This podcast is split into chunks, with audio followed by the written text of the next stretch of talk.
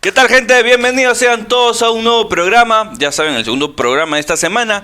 Eh, soy Bleo y el día de hoy también me acompaña Argocin y estaremos hablando de diferentes temas. Ya saben, antes de continuar, no se olviden seguirnos en las redes sociales y comparte este podcast con tus amigos porque estaremos el día de hoy conversando sobre las diferentes actualizaciones y movimientos que ya a pocos días antes de comenzar la temporada han estado sucediendo. ¿Cómo estás, amigo?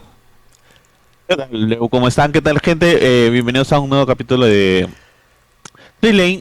Hoy día vamos a comenzar hablando, como dice Leo, de las actualizaciones, de los cambios que han venido este, dándose en el en lo que es el DPC, o bueno, de las previas a DPC, ¿no?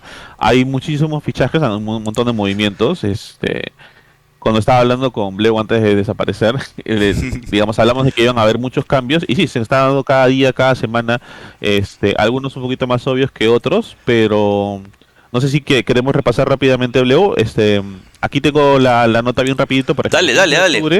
tú dale, tú dale. Sports deja ir a su alineación. Se va a Berna, se va a Sexy Yogi Pipi y Pamplona se, van. Eso fue 15 de octubre, el, la, misma, la misma fecha, Gunnar y Husky dejan eh, For Summers.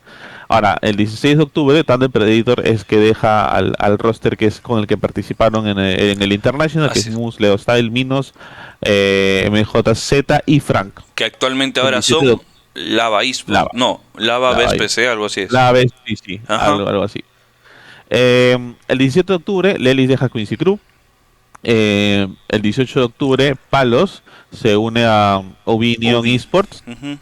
Así es, el 19 de octubre, No Ping deja ir a su roster, que es, era Ángel, Dark Mago, Oscar, Matthew y Pandabu, que ellos son los que se convirtieron en, el actual Thunder. así es. Así es. Ya hace poco ganaron la BTS también. Eh, el, el, mismo 19 de octubre pasaron dos movimientos más. Febi deja este, de ser coach en Team Undying con todos estos cambios que anunció su manager y que eso también deja sus labores de coach en, Quincy Crew. Eh, no sé si hasta aquí hay alguna alguna cosa que, quieras este, mencionar. Digamos, yo creo que todos esos cambios me parecían súper previsibles, especialmente por el tema de los resultados. No, de ahí obviamente pues Infamous confirma que Axel, Michael, Lumiere, Alon y Sacres van a hacer su nuevo equipo. Eh, Infinity anuncia el equipo con 5 Ps, ¿te acuerdas? Que era Parker, Pipi, Pamplona, Papito y Prada. De acuerdo, este, bueno, ya lo acabamos de mencionar en el programa pasado, Ego Boys desaparece, disbandean, venden el espacio, no participarán por lo que queda esta temporada al menos. SG confirma que va a tener a KSY, que antes era Faker, Wig, Hiko, LTH y ARMS. Pero eso es básicamente dotado sudamericano, ¿no? Al nivel internacional, al menos hasta lo que ha acontecido ahorita mismo, Nigma acaba de anunciar su división de Dota 2, pero no la clásica que conocemos de Europa, que sí lo van a tener, sino que acaban de anunciar su división de SEA, en la cual eh, ellos pues ahorita, literal es una noticia fresquita de hace unas horitas, está en Your Alacrity, Misu, Youkan y Polosom, si no me equivoco. Son cinco jugadores que van a estar eh, representando a Enigma Galaxy, pero en SEA. Esto es ha salido ya, ya, ya. Y dicho sea de paso, hace unos días, no sé si viste eso recién, pero eh, se confirmó que Fly ya no iba a estar en Evil Genesis. Y fue muy extraño el anuncio, ¿no? Porque en realidad se le anunció primero en un nuevo roster antes de que Evil Genesis confirme su salida. Eh, no, no sé si fue como una descoordinación o algo así, pero este, sí, sí, sí, sí, vi el anuncio.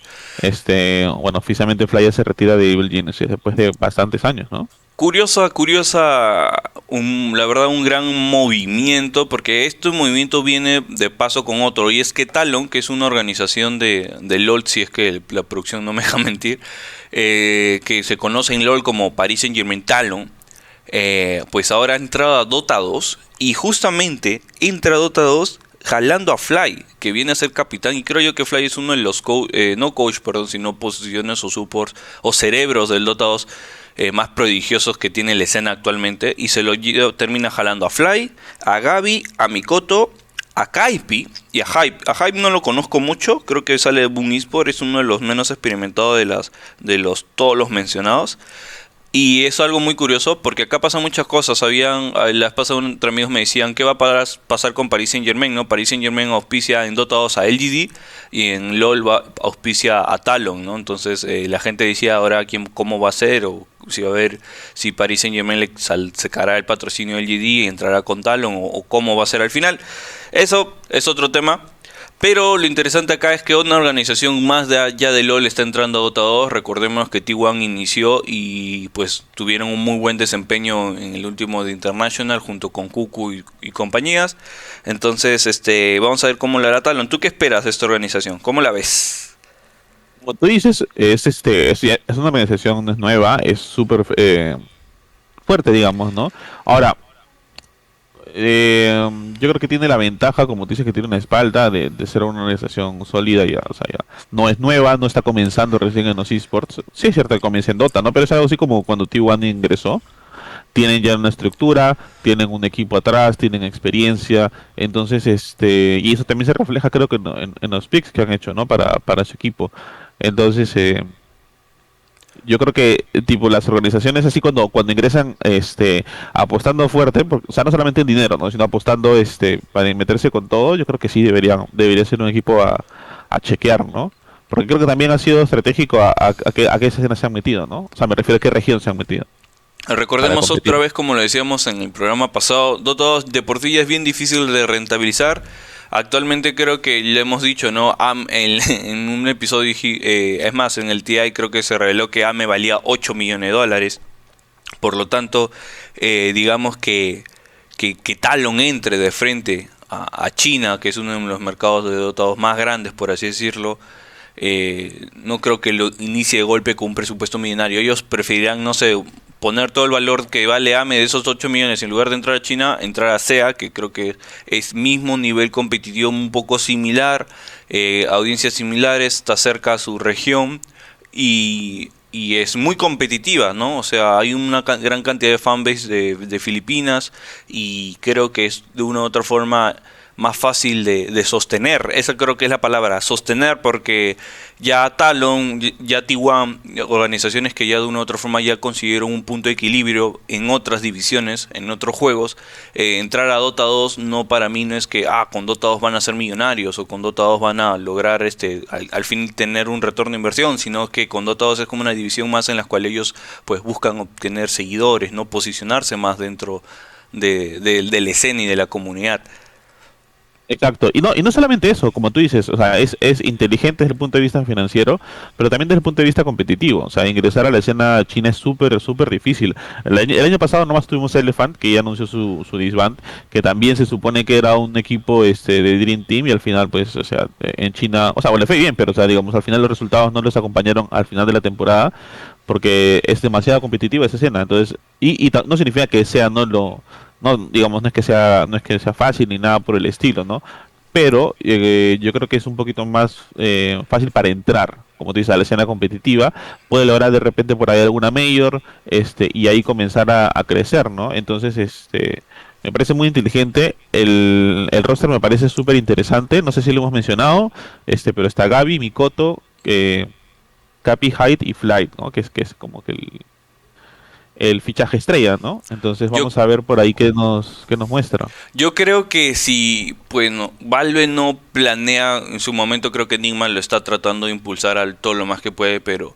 se, incluso se rumoreaba de crear una séptima región o, un slot, ¿te acuerdas? Que se hablaba de MEA, del Mediterráneo, para que pues tuvieran oportunidad de participar equipos eh, africanos, árabes, etcétera este, yo creo que si se abre esa región, incluso mucho más equipos van a tener opción eh, o interés en entrar. Yo sé que al nivel competitivo tal vez no van a ser la región de primera de primera instancia en, ser la, más fuerte le va a tomar o van a necesitar de mucho tiempo como en su momento Sudamérica también este empezó a crecer a raíz de que hubo el slot eh, pero hablando de mercado, hablando de proyección, obviamente quién no quiere entrar en un mercado árabe, ¿no? O sea, hablamos, miremos a Enigma, ¿no? Ya consiguió que Qatar este, Airways este, los esté patrocinando, ¿no? Y es una empresa que nunca hasta el momento había entrado a esports y ya lo consiguieron ellos. Entonces, entonces yo creo que eh, Sudamérica no es que esté pasando por alto en cuanto al nivel de inversión de otras organizaciones. Yo creo que los clubes de acá están teniendo mucha suerte de que no venga un Barcelona y quiera abrir su equipo votados en, Latinoamérica, ¿no? Porque si no rompería más el mercado. Ya lo hizo Viscos, imagínate que imagínate que venga, no sé, pues el Flamengo, ¿no? Y dice, voy a abrir mi equipo de votados. Ah, ya, este, este jugador, no, medio millón de dólares, ¿no? Y se, y se va al diablo todo el sistema económico, ¿no? Un ejemplo. Vamos a ver al diablo, pero lo, o sea, como que lo desestabilizaría bastante. ¿no? Rompe demasiado, amigo. Rompe demasiado. el mundo, creo que venga, ¿no? Yo creo que depende cómo, o sea, cómo es que entre y qué, qué tanto impacto tenga, ¿no? depende de las organizaciones, o sea, si las organizaciones... Es que cómo compites, por ejemplo, Infamous, actualmente en el sistema en que está, o Thunder, ¿no? Que Thunder, pues, de una u otra forma, mira, perdió al equipo que, o soltó al equipo que fue al TI, pero consiguió un equipo que estaba igual, o sea, digamos como que él no sufrió un cambio, ¿no? Bisco recibió una inversión y tuvo al equipo que actualmente tiene. ¿no? Pero ¿qué garantiza que venga, no sé, pues el Corinthians y con 10 veces más inversión que tiene Bisco se lleva a sus jugadores? Pero bueno. bueno, sí, es cierto. Eso ya será tema de otro. Será conversación de otro día. Así que nada. Eh, ya saben, gente, no se olviden por favor de seguirnos en las redes sociales. Nosotros hemos sido a un Blog el día de hoy. Y no se olviden, por favor, de estar compartiendo esto con sus amigos o ya sea participando en los comentarios. ¿Algo más para despedirnos, Rosín? Chao. a, seguir atentos a los cambios. Como te digo, ya no falta nada para cerrarse el, registro, así que seguramente vamos a seguir hablando de esto en la semana. Bueno, gente, nos vemos en el siguiente programa. Chao, chao. Chao.